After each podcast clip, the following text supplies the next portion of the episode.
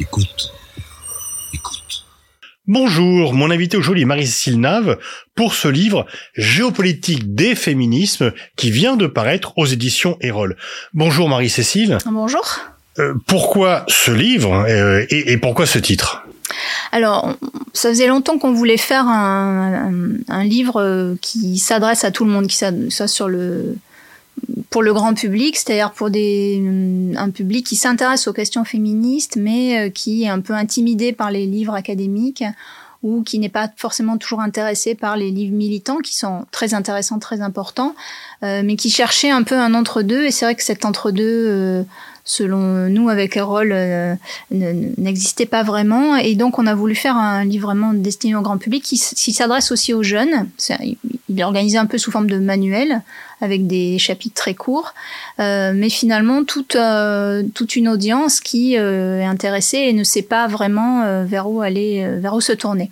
Et par ailleurs, on a voulu absolument qu'on parle des féminismes au pluriel parce que on peut pas parler au, au, singulier, ça voudrait dire qu'il y ait un seul modèle, une seule théorie, un seul courant de pensée, alors qu'on voit bien hein, dans les débats publics, dans les débats médiatiques et politiques qu'il y a des, il y a des débats, il y a des discussions, parfois, euh, parfois vifs, parfois des discussions vives, mais c'est intéressant euh, justement de discuter, de converser. Est-ce que tu veux dire, alors oui, sur le côté pédagogique, je confirme, c'est l'esprit même de cette collection, 40 fiches, beaucoup de tableaux, des textes courts et, et incisifs. Mais euh, là, ce que tu viens de dire, est-ce que donc euh, sur la question du féminisme, il y a aussi un clivage The West versus The Rest? Alors justement, on ne peut plus parler, je crois, de centre euh, et de périphérie. C'est pendant très longtemps, on a un peu euh, cru, à tort d'ailleurs, qu'il y avait le féminisme occidental qui pouvait inspirer d'autres parties du monde. Et en fait, on, voit bien aujourd'hui avec euh, la médiatisation de, beaucoup de livres, de, travaux de militantes, et de et MeToo bien sûr a, a beaucoup œuvré par ailleurs, que les influences circulent, les, les théories circulent, les idées circulent. Et donc parler de centre occidental et de du reste du monde n'a aucun sens. Euh, le, le, les pays du Sud influencent beaucoup les pays du Nord, comme ils l'ont toujours fait, mais maintenant c'est un peu plus reconnu et ça vaut le coup d'en parler, euh, euh, je crois, dans un, dans un ouvrage qui paraît dans le monde occidental. Mais est-ce que par moment, il n'y a pas un côté donneur de leçons que l'on reproche euh, au Sud sur le Nord, y compris d'ailleurs sur des questions qui nous paraissent essentielles et évidentes euh, dans le monde occidental, quoique il y a quand même toujours des contestations et qui sont perçues de façon différente dans les pays du Sud? Oui, et d'ailleurs, dans un très grand nombre de pays, le mot féminisme est, considéré comme étant un peu imposé de l'Occident et beaucoup de, mouvements euh, que nous, on appellerait féministes, de mouvements de femmes et parfois d'hommes aussi, ne, ne, se ne s'approprient pas ce mot, pensent que c'est un mot qui ne leur convient pas, et pourtant euh, ils ont des ils ont des combats, ils ont des luttes qui qui sont pour l'égalité entre les femmes et les hommes, pour euh, pour les droits des femmes.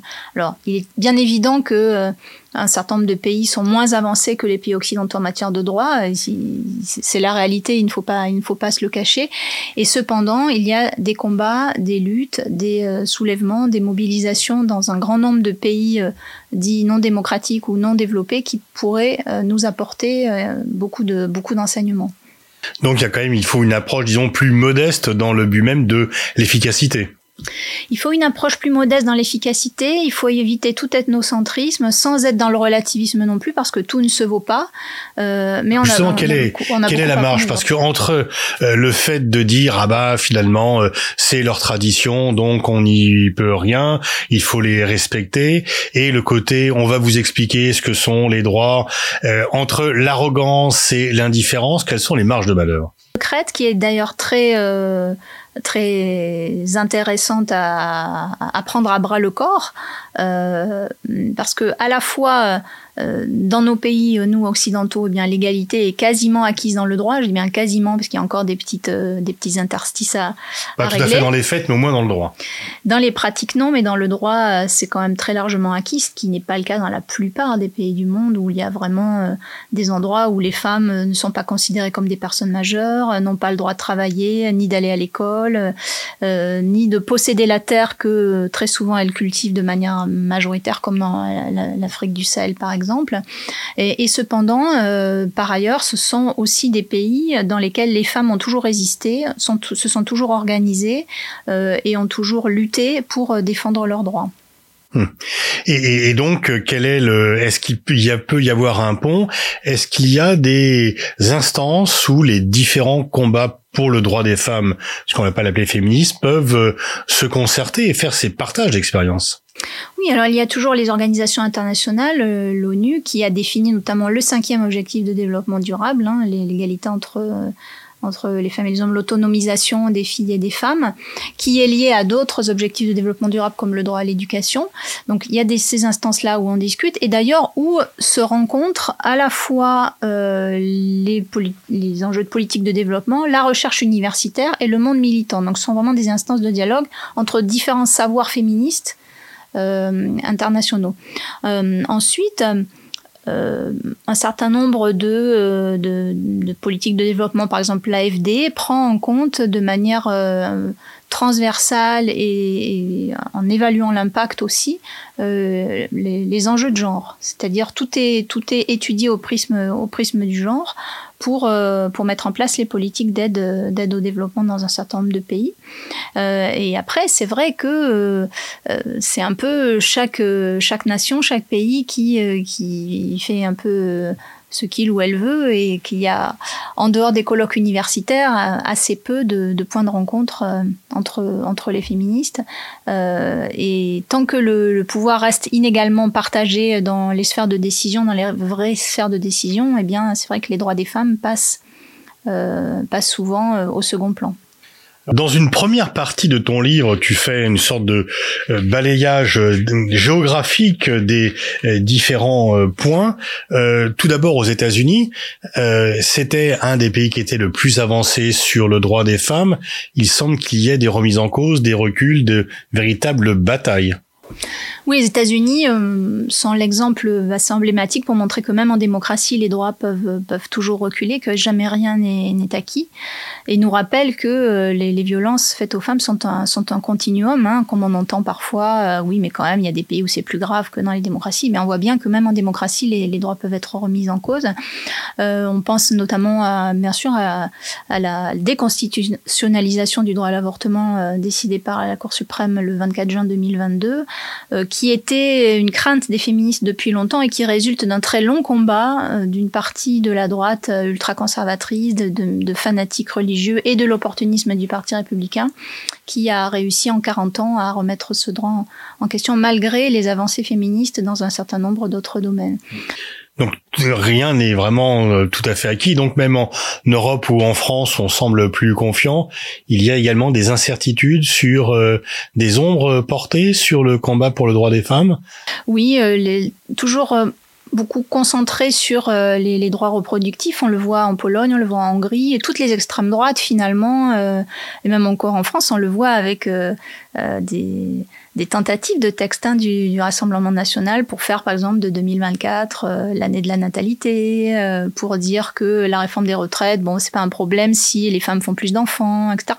Et ça va être, ça va être, ça va se croiser avec des, des logiques nationalistes et des logiques racistes, ou avec par exemple avec ce fantasme que si les femmes blanches font plus d'enfants, eh bien ça pourra euh, réguler, ça évite le, ça évite les, la migration, l'immigration massive. On le voit aujourd'hui dans, dans, toutes les extrêmes droites européennes. Donc et aux États-Unis aussi d'ailleurs. Donc ça se croise avec d'autres d'autres enjeux parfaitement excluants et limitant les droits. Tu consacres un chapitre à l'Asie, mais également un euh, sur la Chine. Alors, euh, Mao avait dit que les femmes étaient la moitié du ciel.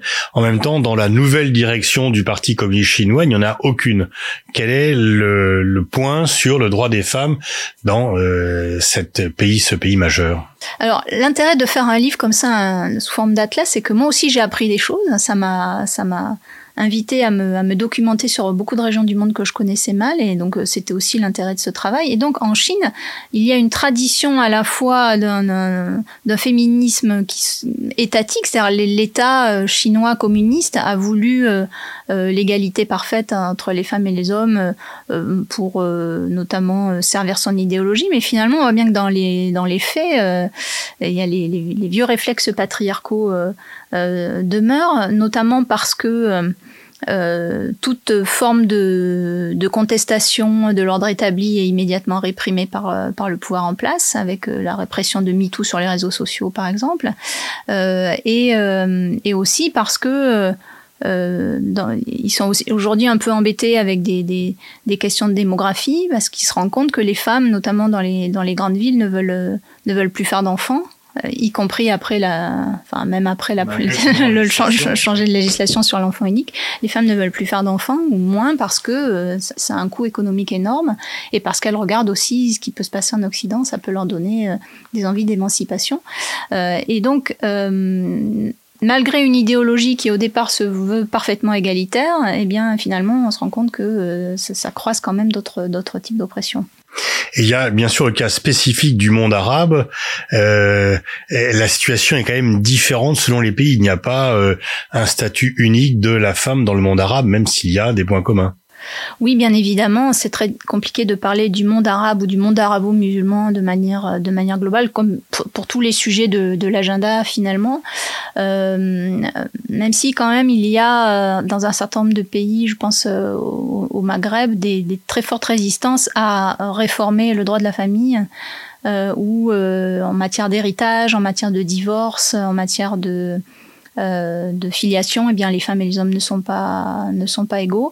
Mais ce qu'on a vu aussi dans les pays dans les pays arabes, même si je parle de manière très globale, et c'est un peu réducteur sans doute, euh, que les femmes ont toujours été en première ligne dans les dans les manifestations, dans les mouvements euh, de révolte pour lutter contre la corruption, pour réclamer davantage de droits socio-économiques pour l'ensemble de la population. Il y avait le carré féministe dans le Irak algérien, les printemps arabes aussi en Tunisie, par exemple les femmes ont été euh, vraiment très très actives, mais dès que euh, dès que le pouvoir reprend ses droits, ou même dès que euh, finalement les, forces qui se disent progressistes essaient de, prendre le pas ou de, s'affirmer, eh bien les femmes sont, les mouvements de femmes sont immédiatement réprimés.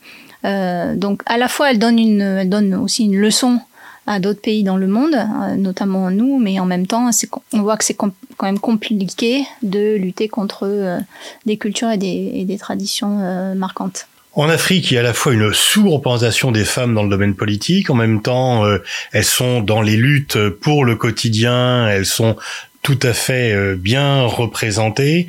Quelle est la situation? Alors l'Afrique. Et euh, j'ajouterais, pardon, excuse-moi de te couper la parole, sur l'escalier, et que elles sont, et notamment dans le cas des RDC, les premières victimes en cas de conflit. Et on l'a vu également euh, dans le Tigré, où euh, le viol comme arme de guerre est quand même très largement répandu. Oui, on pense aux travaux, aux témoignages de Denis Mukwege, hein, sur qui, qui, a travaillé, documenté les, les, viols de guerre contre les femmes. Oui, alors à la fois elles sont des victimes très particulières des guerres et des conflits, elles sont parfois combattantes aussi dans ces guerres et ces conflits, et puis il y a une, force de résistance et, de, et d'entraide que qu'on ne soupçonne pas forcément quand on n'étudie pas la question de, de près. Il y a des, des, formes de solidarité sur le sur le plan local qui sont qui sont extrêmement présentes. Euh, et, euh, en Afrique, on constate aussi que, euh, notamment dans l'Afrique du Sahel, que ce sont beaucoup les femmes qui font marcher l'économie, notamment l'économie agricole. 80% hein. des travailleurs agricoles sont des travailleuses, mais elles, ne sont propriétaires que de 10% des terres. Et donc, c'est un problème d'inégalité évidemment flagrant, mais c'est aussi un problème d'efficacité économique, puisque comme ce sont elles qui cultivent les terres, c'est elles qui ont le savoir sur euh, euh l'organisation de la production, sur euh, le, déroulement des saisons, euh, sur la, le, la manière dont il faut réguler cette économie-là. Finalement, on ne on leur donne pas les moyens de pouvoir le faire, de prendre les bonnes décisions, et donc ça, ça, ça pourrait bénéficier à tous, et finalement ça, ça c'est un, fléau pour tout le monde, le fait que les femmes soient écartées des, des, du pouvoir économique. Alors, l'enjeu global, et là c'est au niveau mondial, c'est l'accès à l'éducation. Oui, l'accès à l'éducation euh, a été une des priorités des, organisations internationales, notamment des, Nations Unies depuis, euh, depuis plusieurs décennies. Ça a beaucoup reculé euh, avec la Covid. on mettra des, années, peut-être des décennies à revenir à une situation d'avant la Covid. Euh, et pourtant. Pourquoi? Parce qu'on a fermé les écoles et c'est avant tout les, les, les, filles qui ne s'y sont plus allées ou... Les filles ont été plus pénalisées que les garçons dans, les, dans la fermeture des écoles et surtout dans, le dans la difficulté de retourner à l'école ensuite parce qu'elles ont été pour beaucoup euh, mariées euh, de force. Elles ont euh, été affectées à des, à des tâches domestiques et on, les a fait travailler aussi dans les, dans, les familles. Euh, et, et, donc, euh, elles vont être davantage pénalisées que les garçons pour euh, revenir à l'école. On le savait déjà avec des crises précédentes, avec Zika, avec Ebola. Ça avait été déjà documenté notamment pour la recherche, mais finalement, on n'a pas forcément pu en tenir compte dans les politiques dans les politiques internationales. On voit bien que l'éducation des filles, ça continue de faire peur aux obscurantistes parce que ça veut dire qu'elles accèdent au, savoir, c'est le premier pas vers, euh, vers l'autonomie. Il y, a, il y a aussi du consacre un chapitre de santé. Là aussi, on n'y pense pas immédiatement, mais il y a un, un facteur et un enjeu d'inégalité dans l'accès à la santé. Il y a un enjeu d'inégalité dans l'accès à la santé, notamment la santé reproductive et euh, la, santé gynécologique, mais d'une manière générale, euh, l'accès à la santé. Et euh, j'ai envie peut-être de faire un petit focus sur cette histoire de santé gynécologique parce que l'interdiction de l'avortement dans de très nombreux pays du monde, avec souvent des reculs et parfois des progrès aussi, comme en Colombie euh, notamment, euh, eh bien, euh, pénalise les femmes sur un plan euh, sanitaire en général parce qu'il y a une très grande ignorance de, ce que la santé gynécologique signifie, c'est-à-dire interdire l'avortement, interdire la contraception, c'est aussi euh, condamner les femmes parfois euh, euh à des souffrances et à, des maladies et à la mort. Et, on voit bien que l'obscurantisme et le, fanatisme anti, anti-droit des femmes euh, vont de pair. Elles sont particulièrement vulnérables aux infections sexuellement transmissibles, notamment euh, le sida. Euh, elles sont particulièrement vulnérables à, à certaines épidémies. Et, en même temps, on sait que euh, globalement dans le monde, c'est vrai dans les pays développés en particulier, mais c'est vrai aussi ailleurs, les hommes prennent moins soin de leur santé euh, que, que les femmes, sont moins soucieux de leur bien-être, parce qu'il faut être fort, il faut pas se plaindre, euh, il faut pas être trop attentif à sa petite personne, entre guillemets. Et donc les enjeux de genre, euh, parce que c'est aussi ça le livre, les enjeux de genre de manière plus globale, euh, montrent que les hommes peuvent être aussi pénalisés par les stéréotypes et par euh, les préjugés sur ces questions-là. Alors tu consacres un chapitre euh, euh, qui peut étonner sur le care, donc le, souci accordé aux autres, le soin des autres. C'est un enjeu peu noble, dis-tu? Oui, le care, euh, on pensait que ça allait devenir un enjeu noble de politique publique après la Covid, puisque on a salué les personnels soignants, tout, ce qui fait lien aussi dans la société et le lien est beaucoup porté par les femmes, que ce soit dans la sphère domestique, donc de manière informelle, mais aussi dans les métiers euh, qui sont euh, les métiers du care sont les sont les plus féminisés. Et puis bon, euh, en revenant petit à petit à la normale, bon, finalement, on se dit que ça, redevient un objet peu noble de, politique publique. C'est pas ces emplois-là qu'on essaie de valoriser, c'est pas ces emplois-là qu'on essaie de défendre. Or, euh, sans le care, les sociétés ne tiennent pas. Et donc, sans les femmes, les sociétés ne tiennent pas. C'est dans les, slogans des, euh, des mouvements féministes en Amérique du Sud, par exemple, au Chili, en Argentine, euh, qui font la grève du du travail domestique et parental et parfois la grève du sexe aussi pour montrer que il faut aller peut-être un peu loin pour pour mettre ça en valeur. Tu parles aussi du féminisme washing. Euh, quels sont les, enjeux et quels sont les exemples les plus criants de ce féminisme washing Le féminisme washing, c'est la récupération des, des, des, slogans, des idéaux féministes à des fins de, euh, de marketing pour, pour vendre un certain nombre de produits, mais sans qu'on applique des principes d'égalité femmes-hommes dans la manière dont ces produits sont, sont fabriqués. Donc c'est un, un, un, slogan euh, sur un floqué sur un sur un t-shirt que l'on vend très cher, mais qui est produit euh, dans des conditions euh, euh, déplorables par, euh, par des femmes ou par des, ou par des enfants ou dans, par des entreprises qui euh, ne, ne, pratiquent pas euh, l'égalité salariale ou ne, ne, prennent pas en compte la, la, progression de carrière des femmes. Donc ça, le féminisme washing, comme il existe le greenwashing, on appelle ça le féminisme washing ou le pink washing. Donc ça, ça veut dire aussi que le féminisme a quand même de l'influence et que, que oui, c'est vendeur. La nouvelle, c'est que c'est vendeur. La bonne nouvelle, c'est que c'est une récupération. On ne change pas le fond, on change voilà. juste le, le message. Tu, tu, as un chapitre sur euh, les hommes féministes. Le, le combat pour l'égalité de droit n'est bien sûr pas que ne doit pas être mené uniquement par les femmes. Oui, ça fait partie des, des grands défis d'aujourd'hui, je crois, euh, de comment embarquer les hommes. D'ailleurs, il y a un certain nombre de livres qui sortent euh, sur ce sujet, dire comment embarquer les hommes, comment amener les hommes et comment les encourager à être soit des alliés du féminisme, soit des féministes eux-mêmes. Ça dépend quelle quelle terminologie on, emploie. Et je crois que c'est très important parce que non seulement les hommes ont, tout à gagner au féminisme, hein, parce que les stéréotypes de genre, on l'a vu, je l'ai dit tout à l'heure, les, les pénalisent aussi, avec aussi tout, quand on, quand on pense à la géopolitique, on voit bien toute la rhétorique guerrière. Euh, c'est les premières victimes des guerres, hein, quand même, les hommes, c'est eux qui combattent sur le, sur le front.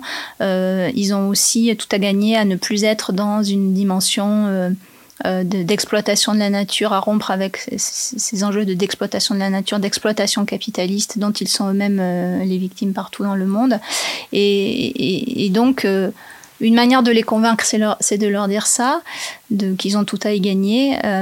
mais quand même, on observe que MeToo a assez peu engagé des, des mouvements dans lesquels les hommes se sont, se sont exprimés quand même. Dans l'ensemble, on les a trouvés, on les a trouvés, nous féministes, assez, euh, assez discrets. Alors tu dis aussi, il ne faut pas parler à la place de. Oui, alors ça, ça, ça, ça, nous, ça nous ramène un peu au risque d'ethnocentrisme. Euh, à la fois dans la manière dont on mène des recherches, de ne pas plaquer les modèles, euh, les, modèles épistémologiques euh, quand on va interroger un certain nombre de, populations pour pour les recherches que l'on peut mener et ne pas plaquer euh, sur, euh, sur euh, les, les, populations dont on veut étudier les inégalités dont elles souffrent, nos propres modèles, ou des, soit des modèles académiques, soit des modèles occidentalo-centrés, soit des modèles dits universalistes, mais qui en fait sont assez excluants vis-à-vis de, de, certaines populations. Sans tomber dans le relativisme, c'est toujours, toujours, toujours, la, la, toujours la difficulté. D'ailleurs, tu, tu consacres aussi un chapitre sur la diplomatie féminisme. Est-ce que là, il y a pas, d'une part, le piège du, euh, euh, du branding, de, du, du, féminisme washing finalement, et en même temps le piège de parler à la place d'eux?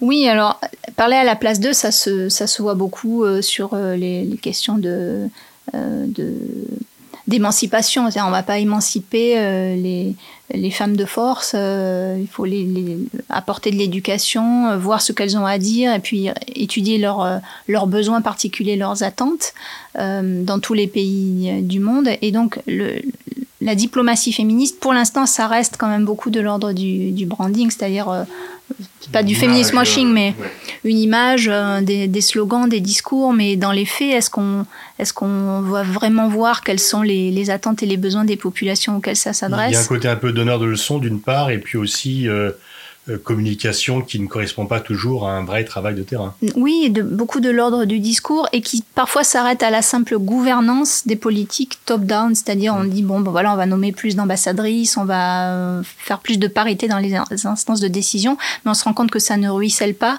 dans le middle management et qu'on n'écoute pas forcément plus qu'avant la parole des femmes sur le terrain et aussi qu'on ne s'appuie pas assez sur les forces vives du terrain qui elles peuvent aussi changer les choses. Et pour terminer cet entretien, bah, je viendrai à quelque chose qui nous passionne tous les deux. Le sport, tu dis que c'est quand même un vecteur d'émancipation. Le sport a été très très utilisé comme un, levier de, progrès euh, pour l'égalité entre les, euh, les filles et les garçons dès le plus jeune âge, pour un levier d'accès à la, à la, santé, à, l'éducation, euh, pour sortir du foyer, pour aller dans l'espace public. C'est un outil de mixité aussi euh, sociale et une mixité entre les filles et les garçons. Et partout dans, dans tous les pays du monde, c'est euh, utilisé et je crois que ça fonctionne bien. Après, il faut évaluer les politiques que l'on met en place pour pouvoir les faire passer à l'échelle et voir ce qui fonctionne et ce qui fonctionne pas. Mais effectivement, euh, euh le, sport est un outil qui pourrait être davantage utilisé pour pour l'épanouissement de toutes et de tous et pour l'égalité. Le fait que des filles puissent concourir aux compétitions un peu partout, c'est quand même aussi un premier pas sur pour ne pas être enfermé euh, dans un seul modèle. Oui, absolument. Qu'on pense au sport de compétition ou au sport euh, euh, au quotidien. Pendant très longtemps, les politiques publiques dans notre pays, par exemple, hein, se sont beaucoup axées sur l'idée que euh, fallait développer le sport dans les quartiers populaires parce que euh, ça permettait de défouler les, faire en sorte que les garçons se défoulent parce que par nature, les, garçons ont besoin de se dépenser plus et les filles, elles préfèrent faire leurs devoirs, comme on nous disait dans les collectivités locales il y a 30 ans. Bon, on voit bien le, le biais qui était profondément genré pour le coup. Et donc, c'était stigmatisant, c'était excluant. Et maintenant, on, on a pris conscience qu'il fallait être beaucoup plus égalitaire et que ça permettait aussi aux filles et aux garçons de se, rencontrer, de, jouer ensemble, d'évoluer ensemble et de, moins être victime des stéréotypes, ce dès le plus jeune âge. Merci Marie-Cécile. Je renvoie et je recommande très fortement la lecture de ce livre, Géopolitique des féminismes, aux éditions et en 40 chapitres. C'est très divers, très documenté et très stimulant intellectuellement. Merci beaucoup.